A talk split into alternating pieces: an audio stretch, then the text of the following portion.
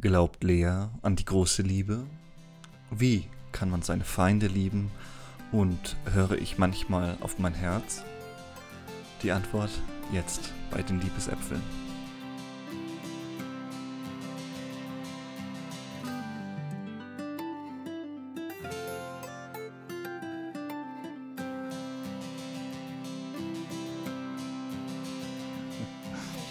Herzlich willkommen zur zweiten Ausgabe von den Liebesäpfeln. Heute mit dem Thema Liebe. Bei mir ist Lea. Sie ist Kulturanthropologin, Sex-Positive-Aktivistin und Jugendsexualpädagogin aus Wien. Ich bin heute auch in Wien. Ich bin Jonas, evangelischer Theologe und Philosoph aus Erlangen. Hallo Lea. Hallo Jonas. Schön, dass wir uns heute über so ein bittersüßes Thema unterhalten wie die Liebe. Was fällt dir denn zuerst ein, wenn du an Liebe denkst? Hm, gute Frage. Ähm, als erstes fällt mir Sonnenaufgang ein. So, Sonnenaufgang, sehr warmes Gefühl. Ähm, genau, also sehr positive Gefühle. Es ist ja mehr Gefühle fallen mir ein so und mhm. wie sich mein Körper anfühlt, so sehr warm und äh, wohlig. Genau. Was fällt dir als allererstes ein, wenn du den Begriff, das Wort Liebe hörst? Ich glaube, das ist so ein bisschen kontextabhängig, aber der intellektuelle Teil in mir, dem fallen sofort irgendwie zwei Zitate ein, die mich sehr bewegen, irgendwie im Thema Liebe oder wie ich damit umgehen könnte. Und das eine ist von äh, Martin Walser, der sagt, dass die Liebe das wichtigste Menschenverhältnis ist. Und äh, bei der Liebe ist es wie mit dem Glauben, dass man geliebt wird, muss man glauben. Mhm.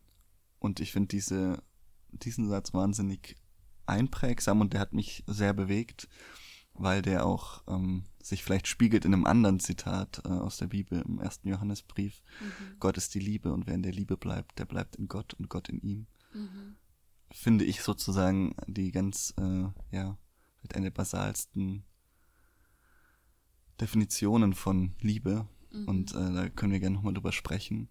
Aber vor allem, und ich glaube, das wäre heute auch so ein bisschen meine These, äh, dass Liebe und Glaube wahnsinnig eng zusammenhängen mhm. oder ganz ähnlich funktionieren. Mhm. Und ich glaube, Menschen, die lieben, können irgendwo auch verstehen, was Menschen fühlen, die glauben. Mhm. Und gleichzeitig Leute, die glauben, haben immer auch was mit Liebe zu tun. Mhm. Den Ansatz finde ich sehr spannend, so wie das noch nicht sehen.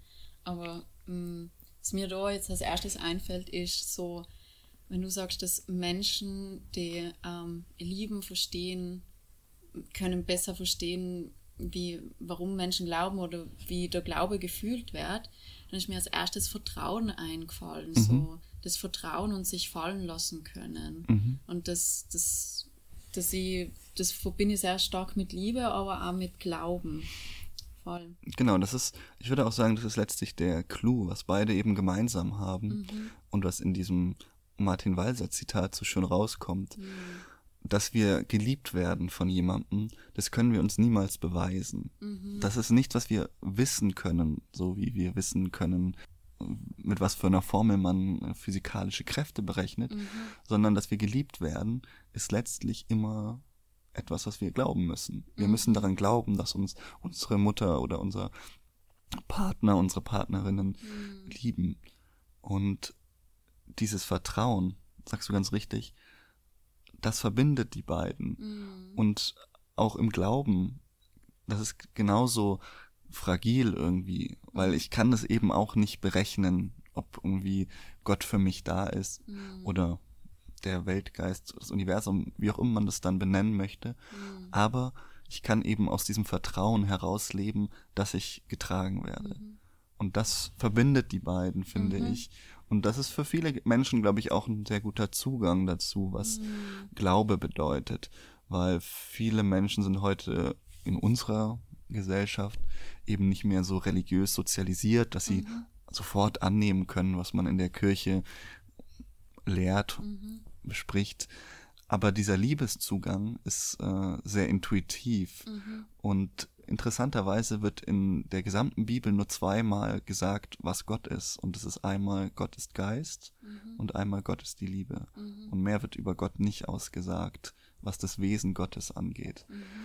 Und diesen Ansatz, den teilen, glaube ich, sehr viele ähm, Gläubige mittlerweile, die sagen, ich habe Probleme, mhm. dieses Weltbild in der Gänze zu kaufen, aber dieses Vertrauen, mhm. das kenne ich aus der Liebe heraus und ähm, das trägt mich an anderer Stelle auch. Mhm.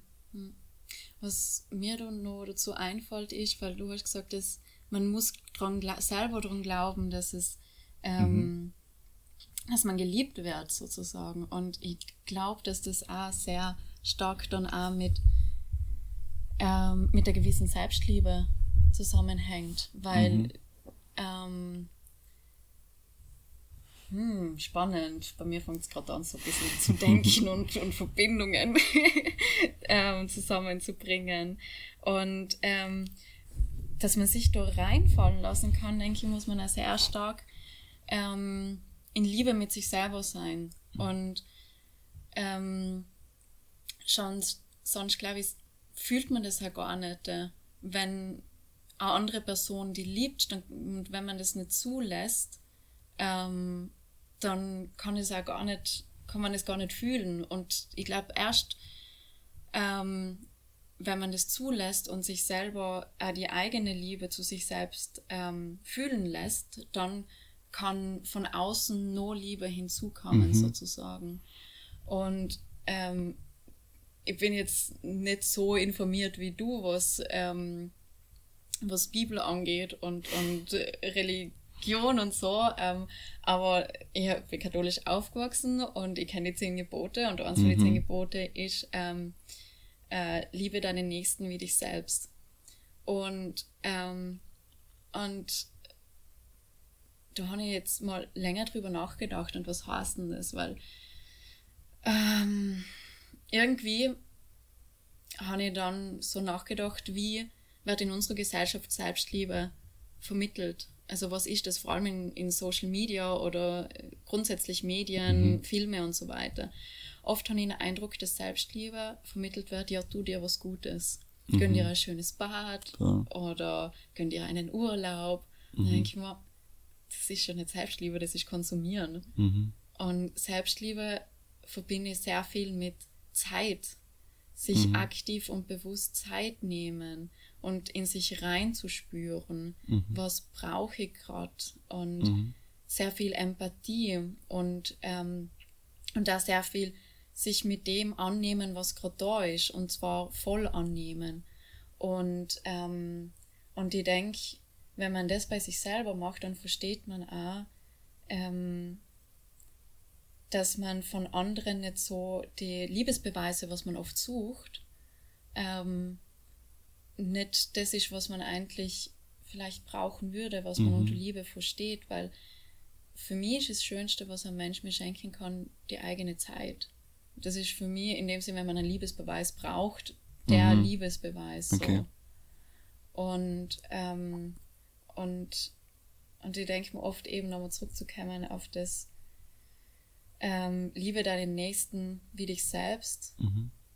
denke mir so, ich schenke mir Zeit, ich schenke mir Zeit vom Herzen mhm. und ich möchte auch anderen Menschen Zeit von Herzen schenken.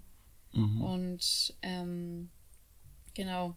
Ähm, dieses Liebe deinen Nächsten wie dich selbst ist mhm. sozusagen Jesus Doppelgebot der Liebe. Mhm. Ähm, also das ist quasi eigentlich nicht Teil der zehn Gebote, aber ganz wichtig in der ähm, sozusagen in der christlichen Ethik, mhm. weil das mhm. Jesus ähm, gesagt hat. Also dieses Doppelgebot heißt einerseits, du sollst Gott lieben mit deinem mhm. ganzen Herzen. Das ist das Schimmer Israel, also das größte Bekenntnis des äh, antiken Judentums und auch des heutigen Judentums. Mhm. Und dann eben verbunden mit diesem, du sollst deinen Nächsten lieben wie dich selbst. Mhm.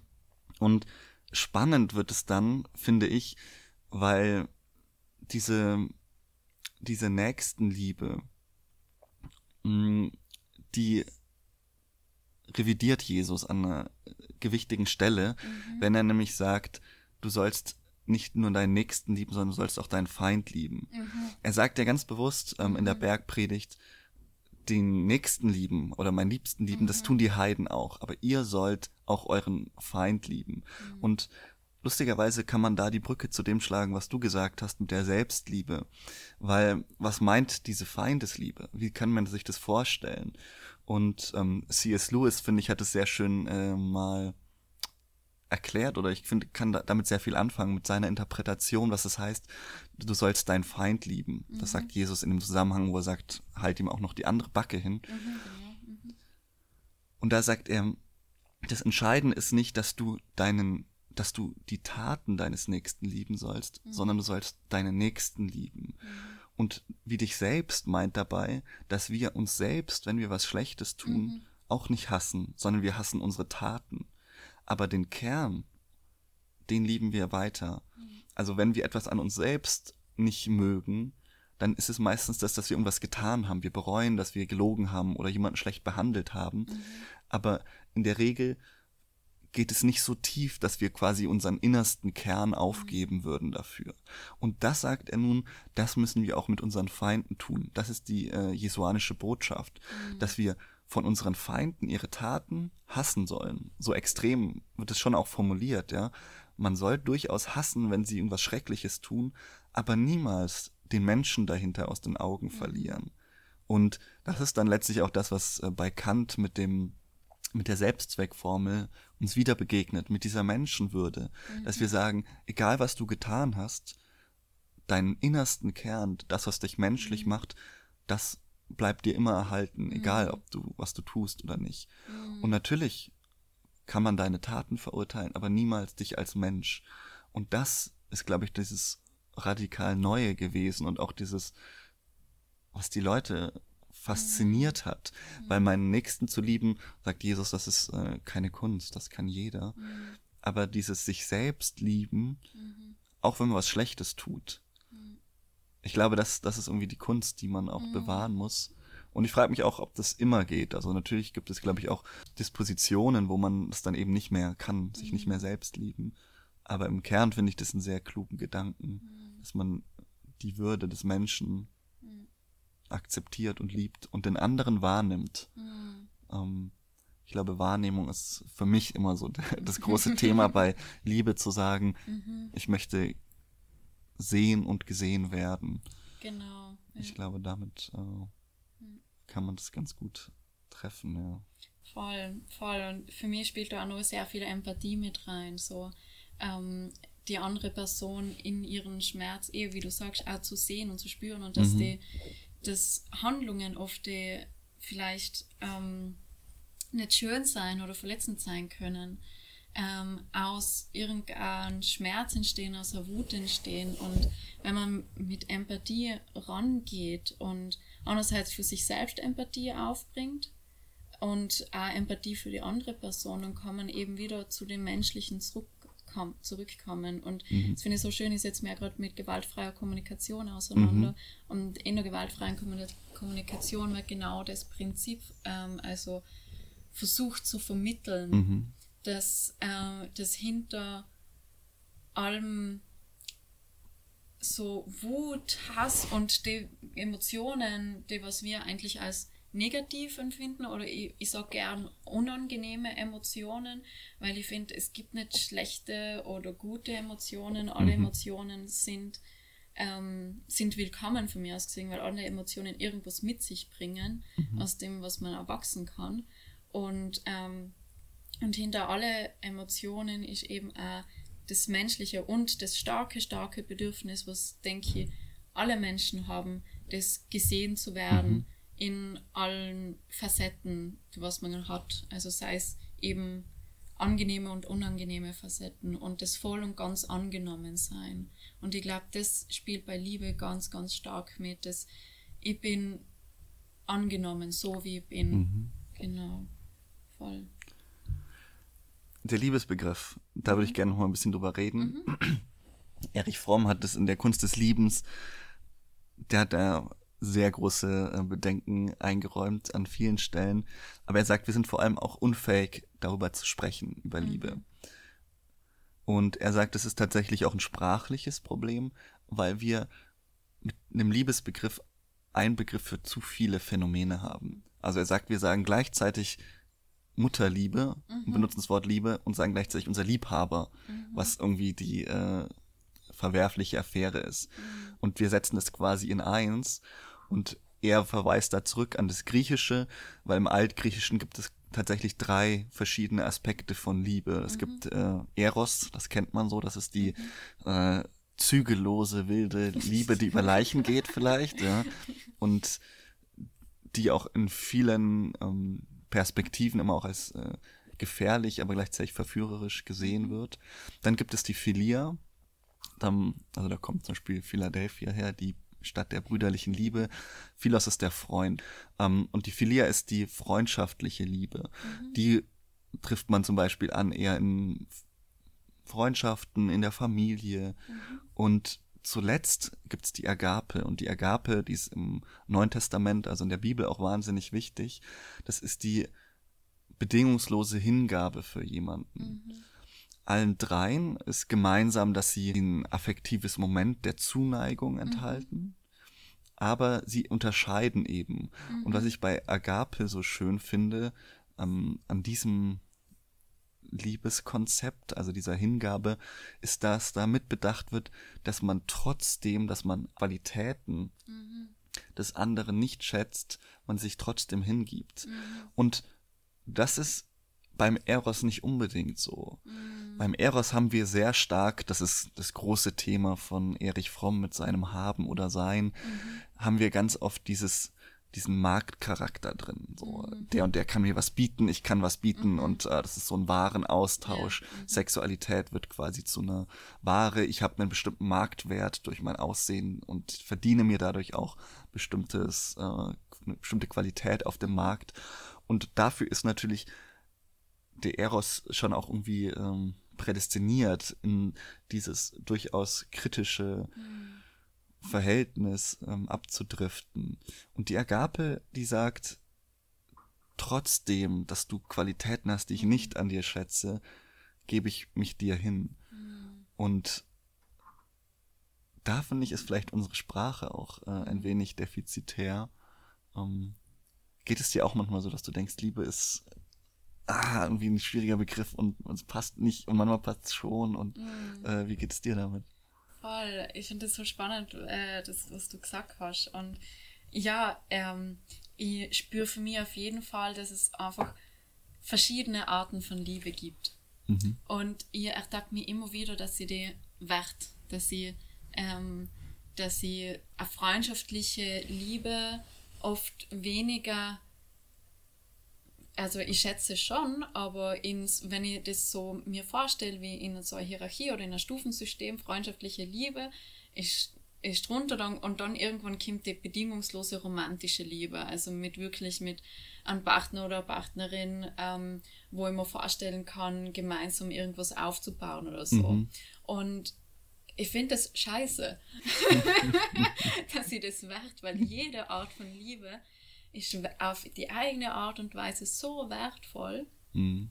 Und, und ich denke, ich habe das so in meinem Kopf drin, weil wir ständig so auch das ähm, mitkriegen in unserer Gesellschaft. Also vor allem Hollywood-Filme. Was, mhm. was sagen uns die Hollywood-Filme so?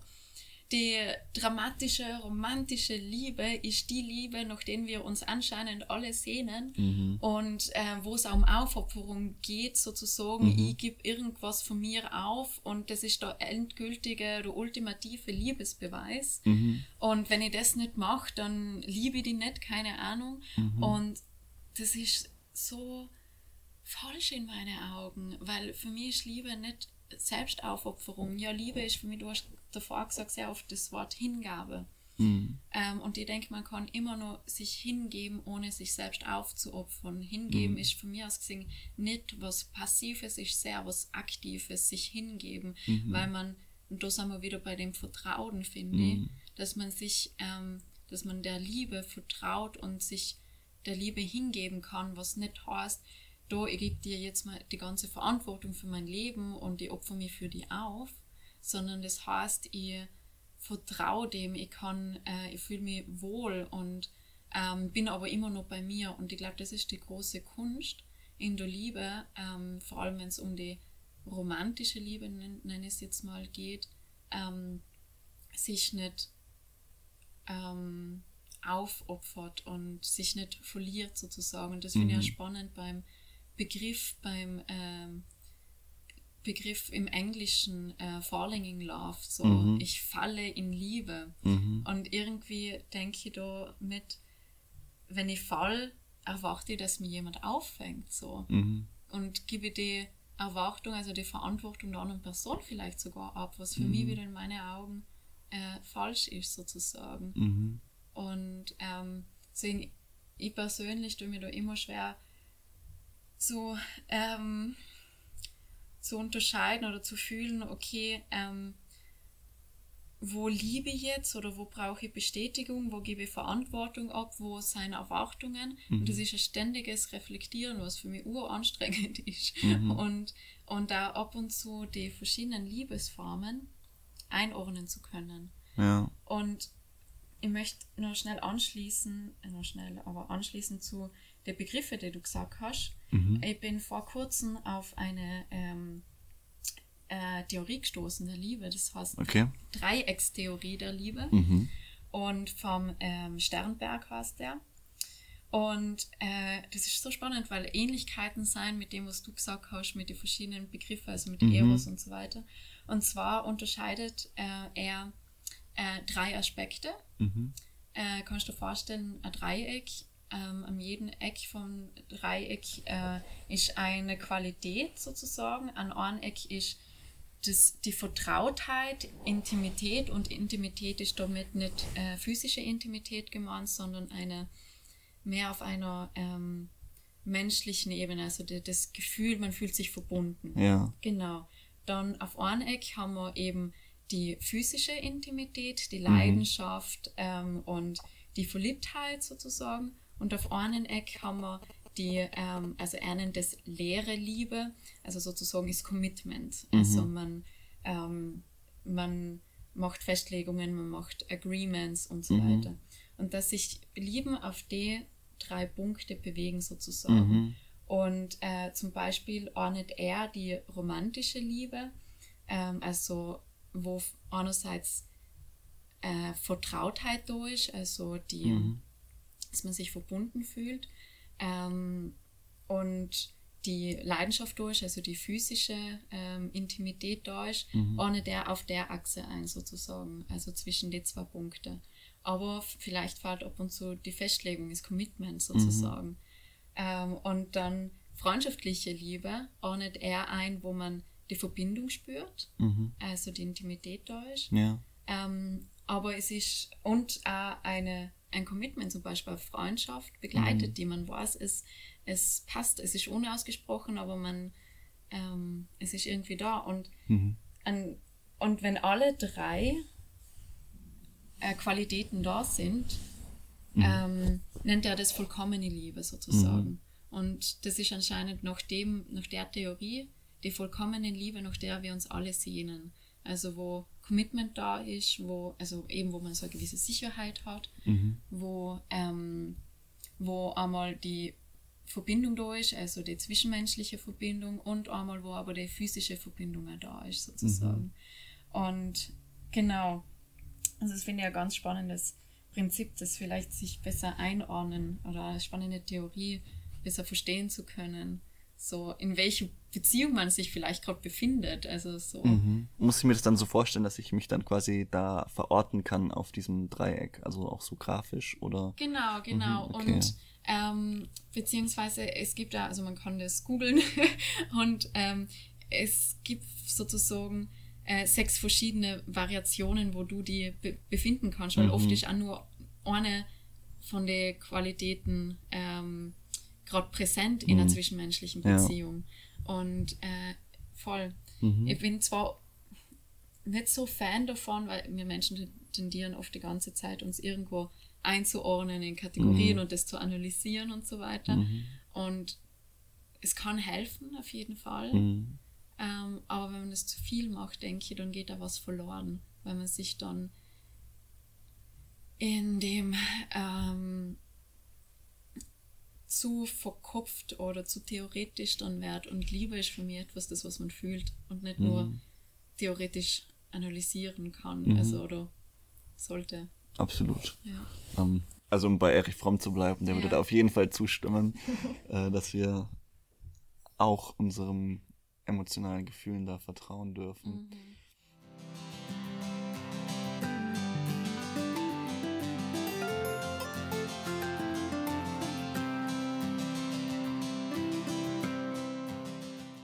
Du sagen, dass Liebe eine gute Ratgeberin ist, dass man äh, ihrem Rat folgen darf? Etwas poetisch gesprochen. Boah, das ist eine sehr, sehr schwierige Frage.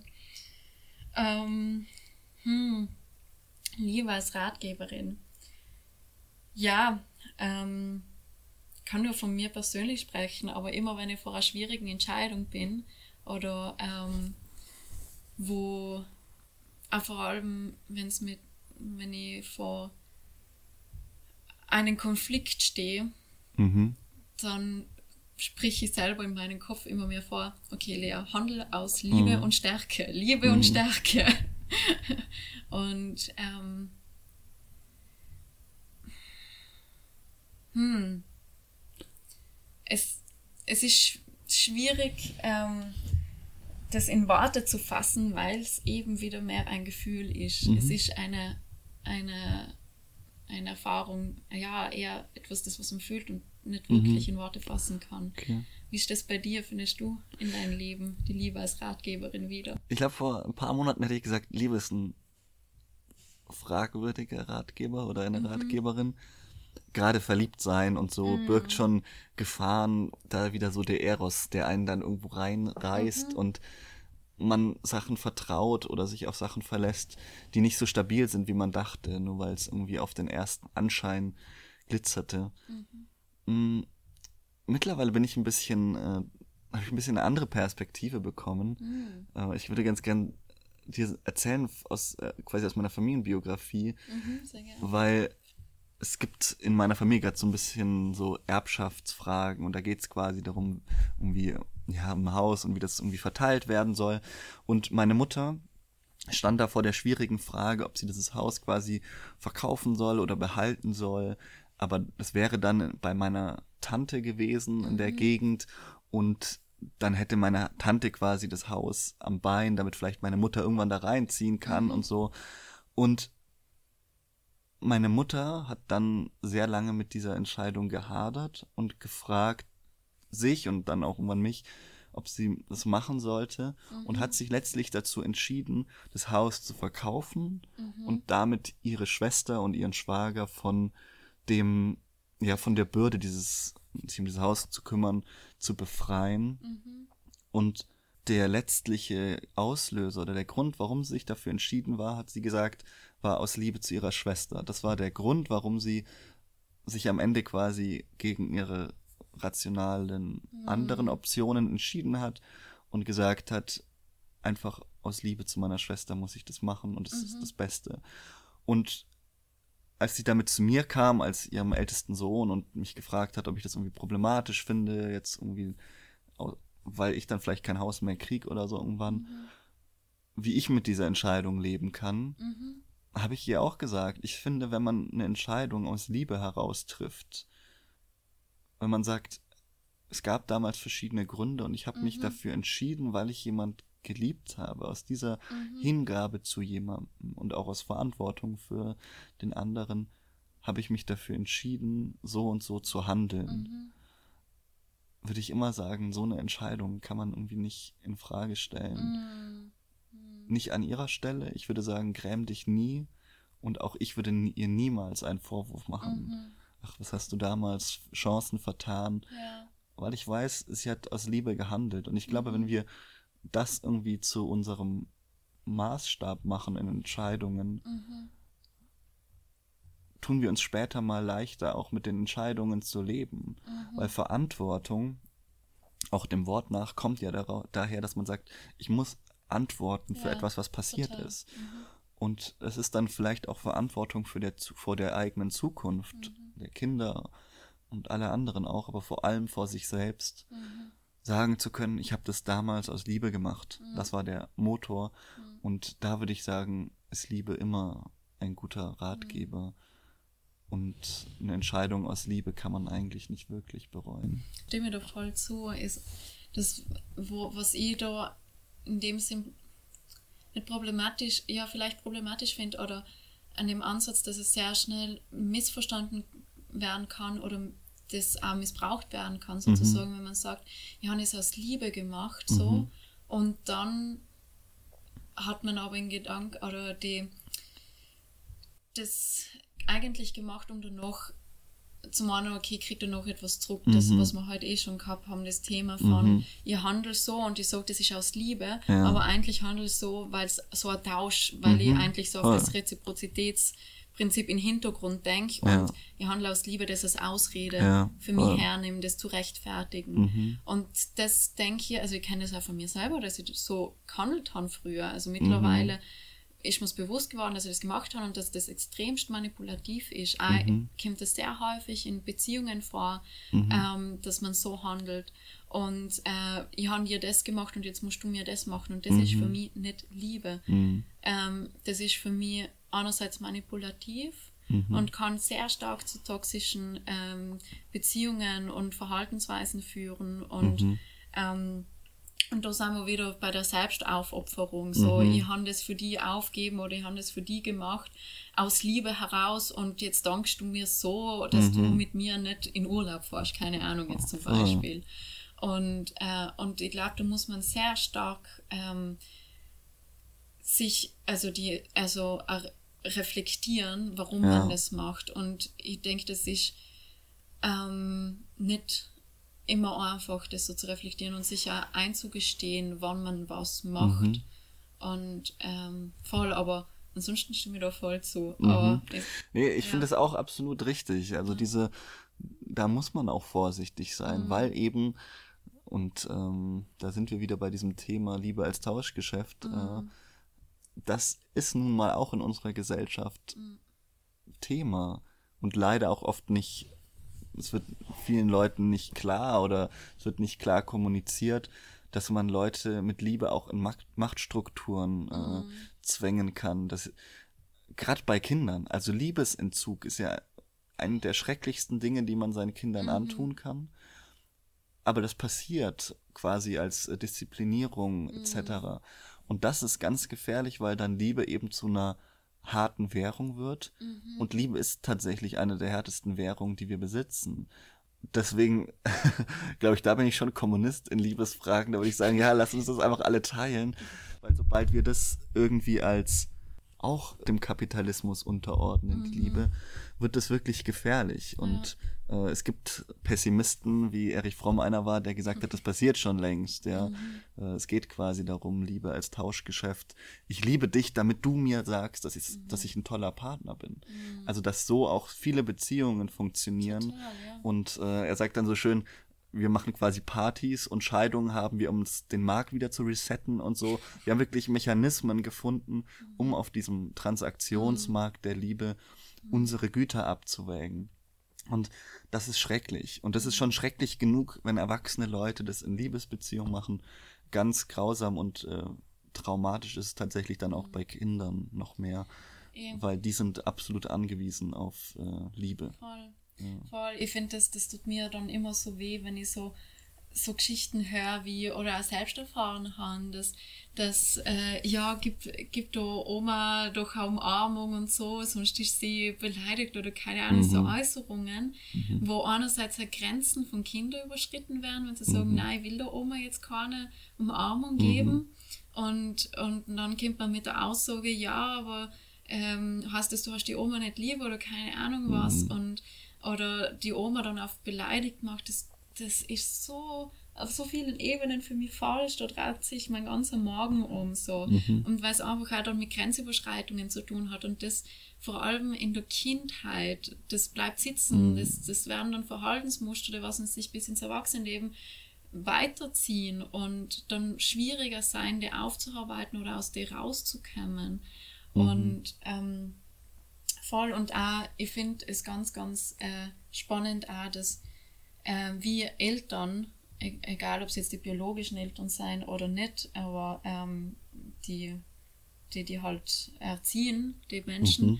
wie die dir Liebe vorlieben, also vorzeigen sozusagen. Mhm. Wie stark das an Menschen prägt, ist unglaublich, weil wir lernen Kinder. Kinder lernen noch Modell lernen, sie mhm.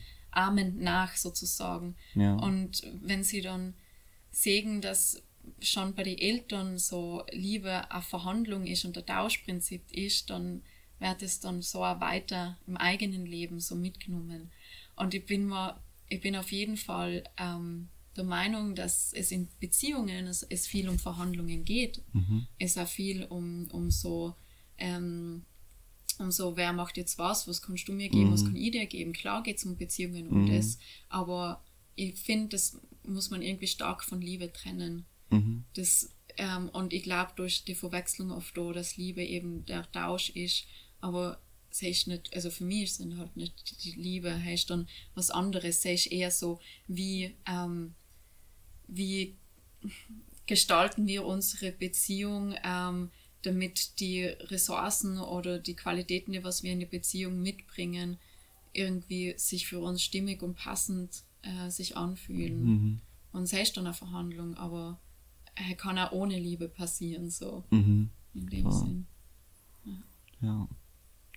Wir waren ja gerade schon bei den Kindern und äh, es gibt ja auch leider das Phänomen, dass verschiedene Kinder verschieden viel geliebt werden von ihren Eltern. Ich fand das Thema, wie leben ihre Eltern ihre Kinder, immer recht spannend in dem Zusammenhang mit der Frage, kann man mehrere Menschen lieben? Mhm. Weil offensichtlich, auch wenn es traurige Beispiele gibt, dass äh, manche Eltern manche Kinder mehr lieben als andere offensichtlich, scheint es doch so zu sein, dass wir in der Lage sind, mehrere Kinder mit vollem Herzen zu lieben. Mhm. Warum denkst du, gibt es so ein großes, einen großen Widerstand dagegen, das auch in romantischen Beziehungen zu erlauben? Mm, gute Frage. Andererseits hat es, glaube ich, sehr viel mit ähm, Sicherheit und Bestätigung zu tun. Mhm. Ich denke, dass wir in unseren Köpfen sehr stark haben, ich brauche einen Menschen, ähm, der mir als seine Priorität oder ihre Priorität ansieht mhm. und, ähm, und mir die, ähm, die ultimative oder sehr exklusive Liebe gibt, mhm. weil das gibt dann anscheinend Sicherheit, obwohl ich denke, dass Sicherheit eine Illusion ist. Also mhm. äh, man kann Liebe nicht erzwingen, es kann nicht, es kann von einem Tag auf den anderen ein monogamen Beziehungen so sein, dass auf einmal die Beziehung einfach nicht mehr passt und dann mhm. ist die Sicherheit auch nicht mehr da, was man sich vorgegaukelt hat, so in dem mhm. Moment. Und ich denke, das hat einerseits mit dem zu tun, dass wir sehr stark ähm, dann in, unseren einig, in unsere eigenen Ego verletzt sein, wenn eine andere Person, also wenn mein Partner oder meine Partnerin eine andere Person liebt mhm. oder andere Person auch attraktiv findet, mhm. dass man dann in Selbstzweifel geht, ähm, so bin ich nicht gut genug. Mhm.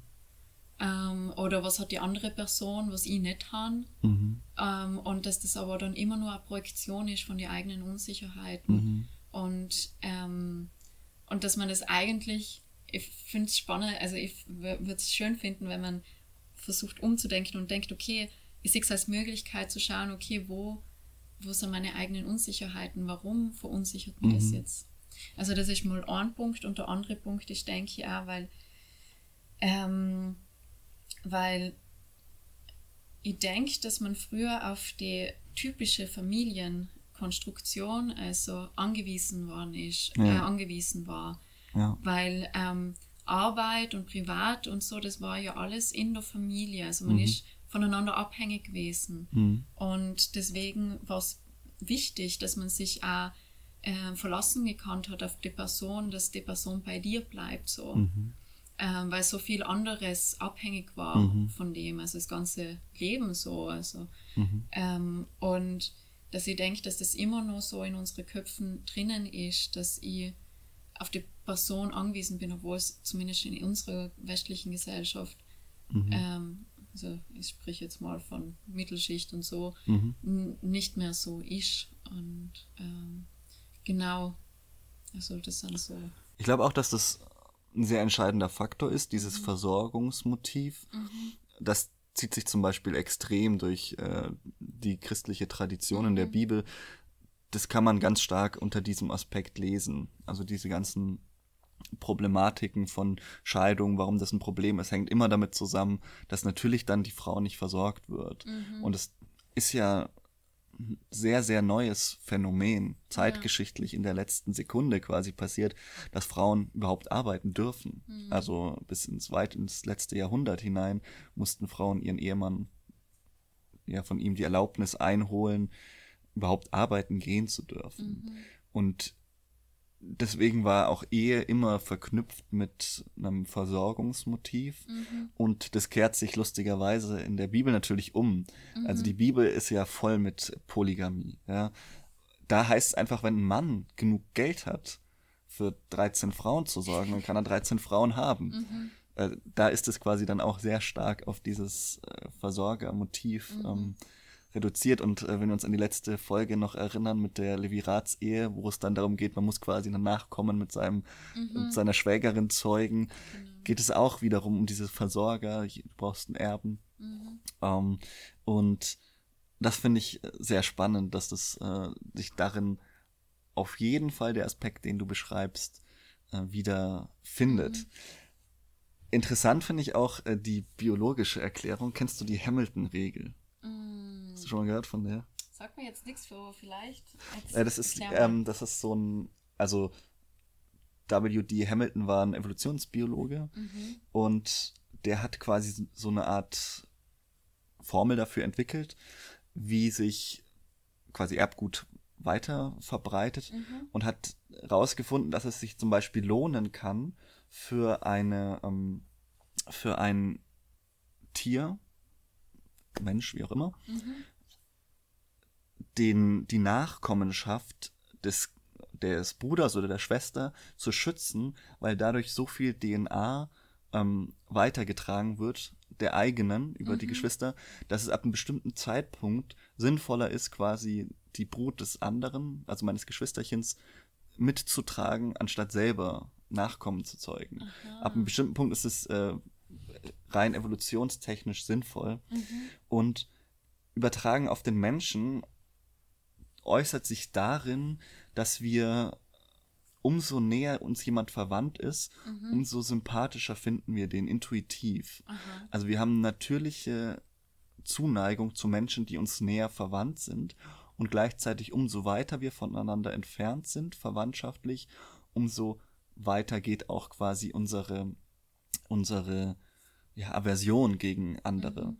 Und äh, deswegen gibt es biologische Positionen, die sagen, Polygamie kann nicht funktionieren, mhm. weil mit, weil quasi ein ähm, Mann mehrere Frauen hat und diese Frauen müssen sich notwendigerweise hassen, weil sie nicht miteinander verwandt sind. Das hat für sie keinen biologischen mhm. Vorteil, wenn die, wenn er quasi sich um die Nachkommenschaft der anderen Frau kümmert, mhm. weil die keinerlei ähm, Erbgut mehr von dir trägt. Das mhm. wäre anders, wenn du quasi mit der äh, vergeschwistert wärst. Mhm. Das gibt's, da gibt es in der Bibel so ein paar Geschichten, wo das passiert. Aber das ist so ein bisschen der, ähm, der biologische, die biologische Herangehensweise. Mhm. Auch äh, gibt es irgendwie, ich glaube, Harari hat da mal äh, auch sich zu geäußert, gibt es natürlich auch die Überlegung, es ist einfach für den Gesellschaftsfrieden sinnvoll, wenn jeder Mann ähm, nur eine Frau hat, weil ähm, wenn man quasi das Verhältnis aufbrechen würde, mhm. also ein Mann hat zum Beispiel 30 Frauen, dann bleiben natürlich 29 Männer übrig. Mhm. Wir haben ja ungefähr 50-50 äh, Männer, Frauen, mhm. ohne jetzt äh, divers in der Diskussion mit einzubeziehen. Aber mhm. ähm, für den Punkt würde ich äh, diese Entscheidung jetzt treffen. Und hier haben wir dann quasi das Problem, dass 29 Männer halt keine Frauen haben mhm. und das ist die Theorie, kann man nicht drüber streiten, ne? Aber ja, da geht ja. dann mhm. quasi darum, dass dadurch gesellschaftlicher Unfriede entstünde mhm. und deswegen ganz gut ist, wenn wir die quasi eins zu eins verteilen mhm. und das ein, mhm. ja, wie soll ich sagen, evolutionsbiologisch, äh, soziologisches Phänomen ist, das mhm. tatsächlich für die Monogamie spricht, auch wenn wir mittlerweile eben selbst für uns sorgen können mhm. und ähm, da vielleicht natürlich andere Prioritäten setzen Voll. wollen. Ja. Und ich denke, es ist nochmal ein Unterschied zu machen zwischen ähm, Beziehungsform und Liebe, weil mhm. Polygamie ist für mich eine Beziehungsform, so mhm. wie Monogamie auch eine Beziehungsform ist. Und äh, ich bin erst vor kurzem äh, in einem Gespräch zum Begriff Monoamorie mhm. gelandet. Und mhm. dass das nochmal ein Unterschied ist ähm, und eigentlich jetzt Pendant ein bisschen zu, zu Polyamorie äh, darstellt, sozusagen. Mhm. Also, dass wir eigentlich glauben, dass Monogamie ist, ich commit mich, also ich lege mich dazu fest, ich entscheide mich, eine Person zu lieben und mit einer Person in einer Beziehung zu sein. Mhm. Ähm, wobei Monogamie eigentlich das Wort nur eine Beziehungsform darstellt und oh. nicht das, ich entscheide mich, eine Person zu lieben, was die Monoamorie ist sozusagen. Mhm. Und ich finde es schieren, wenn der Gedanke, ich bin jetzt monoamorös äh, mhm. und ich entscheide mich dazu, ähm, weil dann fällt der Beziehungsbegriff Monogamie weg, weil mhm. ich verbinde mit Monogamie sehr stark so schon so ein Skript so, mhm. wie, ähm, wohin muss die Beziehung gehen, damit es eine erfüllende Beziehung ist, so. Oh. so, so Schritte, dann kommt das und dann kommt irgendwann zusammenziehen und dann, mhm. keine Ahnung, Hund oder Kind, I don't know, ähm, aber so, es ist schon so vorherbestimmt fast und wenn man den Weg nicht geht so und man kommuniziert vielleicht auch nicht über, also mhm. Tauscht sich nicht aus, dann ist das so ein Selbstläufer und mhm. man findet sich dann irgendwann vielleicht in einer unglücklichen Beziehung wieder. Ja. Und ich finde den Begriff monoamorös deswegen schön, weil das dann vielleicht mehr Freiheiten gibt, so. Mhm. Ähm, und ähm, dass man die Beziehung nicht definiert, aber definiert, ich liebe jetzt einfach nur die eine Person. Ja. Ähm, genau, und Voll, und bei Polyamorie ist halt für mich das Gleiche, nur dass man sich dazu entscheidet, es ist auch offen, andere Menschen zu lieben, wie auch immer sich die Liebe dann ja. ausdrückt, ob es dann einfach nur sexuelle Intimität ist oder platonische Liebe oder ich weiß es nicht, aber es mhm. darf da sein und es mhm. wird offen kommuniziert und das ist für mich der wesentliche Unterschied zwischen Fremdgehen und Affären haben, dass in der Polyamorie für mich es sein sollte, dass man das offen kommuniziert und alle Beteiligten wissen, wenn ich andere Person nur triff und wenn Gefühle im Spiel sein oder Sexualität im Spiel Klar. ist. Genau. Wir machen eh nochmal eine Folge zu Polyamorie, genau. Polygamie und Ehe. Das werden alle ah, nochmal ja, unsere ganzen genau. Spezialthemen. Aber um irgendwie zur Liebesthematik mhm. nochmal zurückzukommen, glaubst du an die große Liebe? Wow, wow. Eine Frage, glaube ich, eine große Liebe ich glaube, es gibt nicht die große Liebe. Mhm. Ähm, das denke ich nicht, dass es die eine große Liebe gibt. Ähm, hm. Boah, da brauche ich gerade ein bisschen Nachdenkzeit. Aber währenddessen kannst du auch schon drüber nachdenken, weil ich dir auf jeden Fall ich, die gleiche äh, Frage. Mein Gehirn arbeitet schon fieberhaft. Voll, ich denke nicht, dass es die eine große Liebe gibt. Absolut nicht. Äh, ich denke, dass, ähm, dass es viele Lieben gibt in verschiedenen Variationen. Und ich glaube, das ist die Vielfalt, was es so schön macht. Mhm. Und der Einzigartigkeit.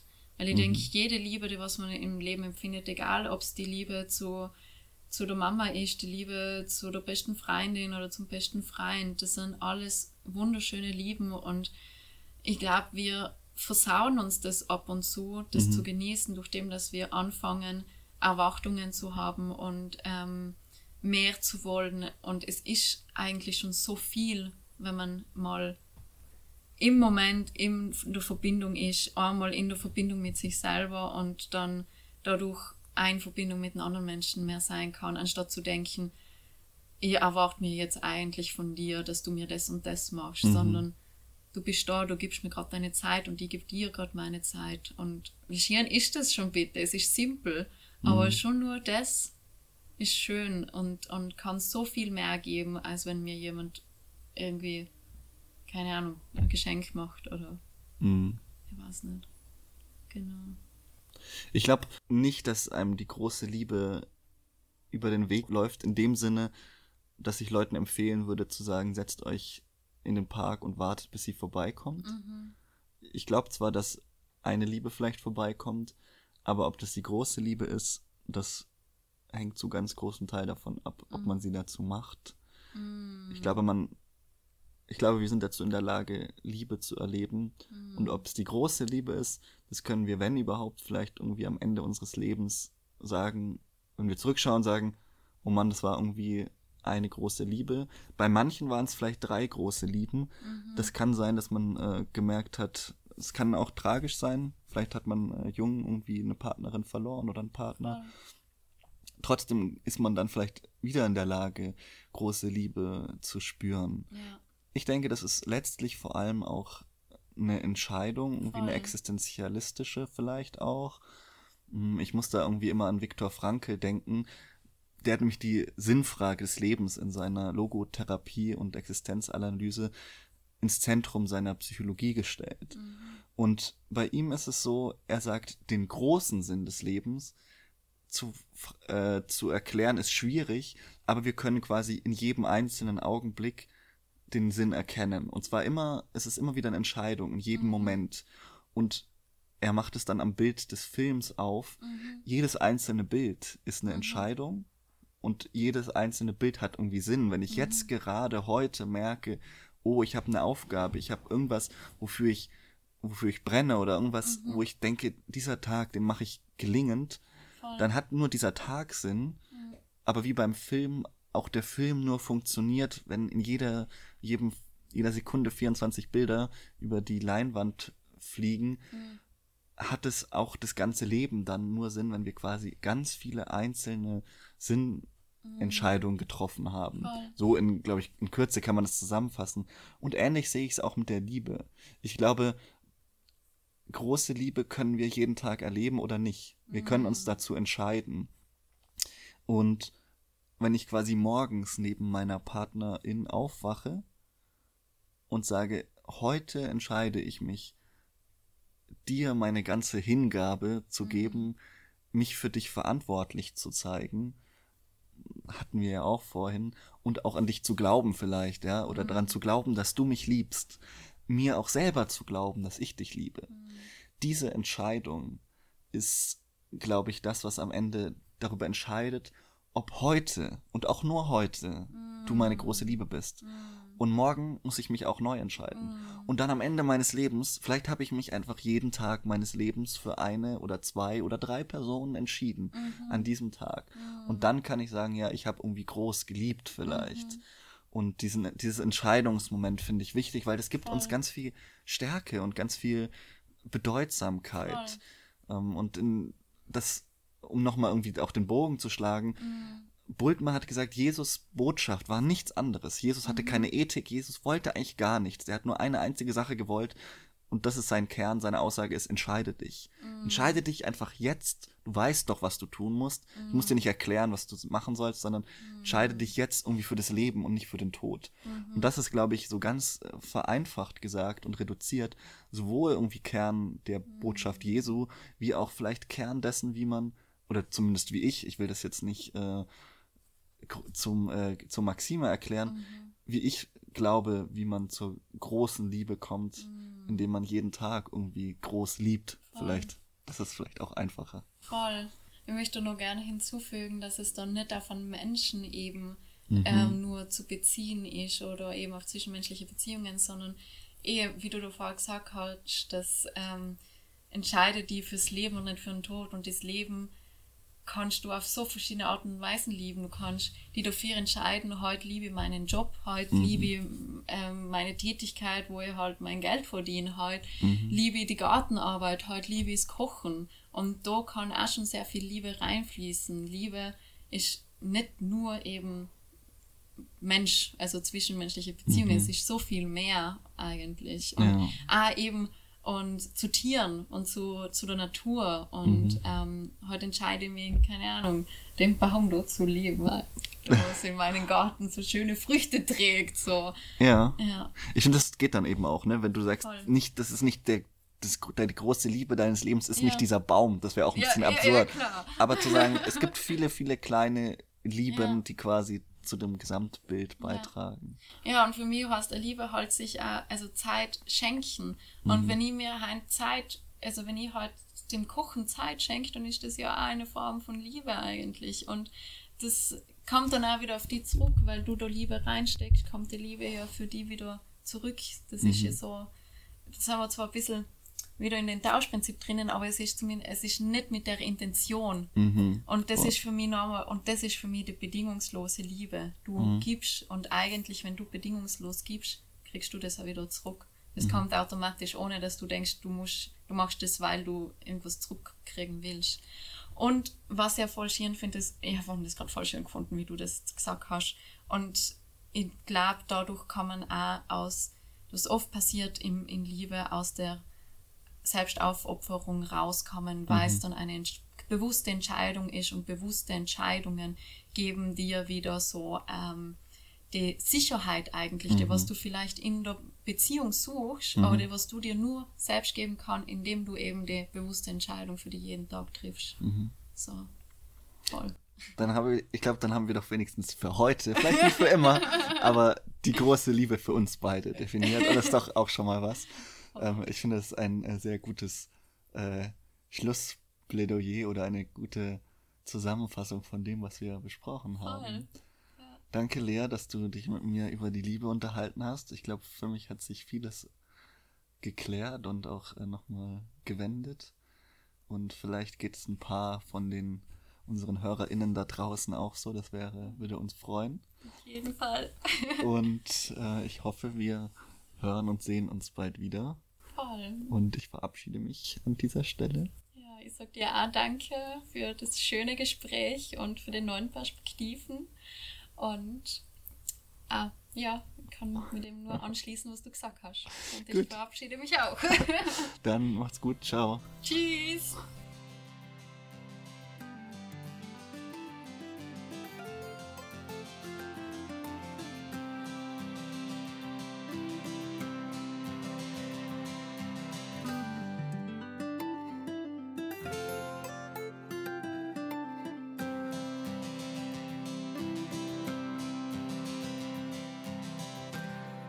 Unser Titelthema Outdoors in Summer findest du unter silvermansound.com.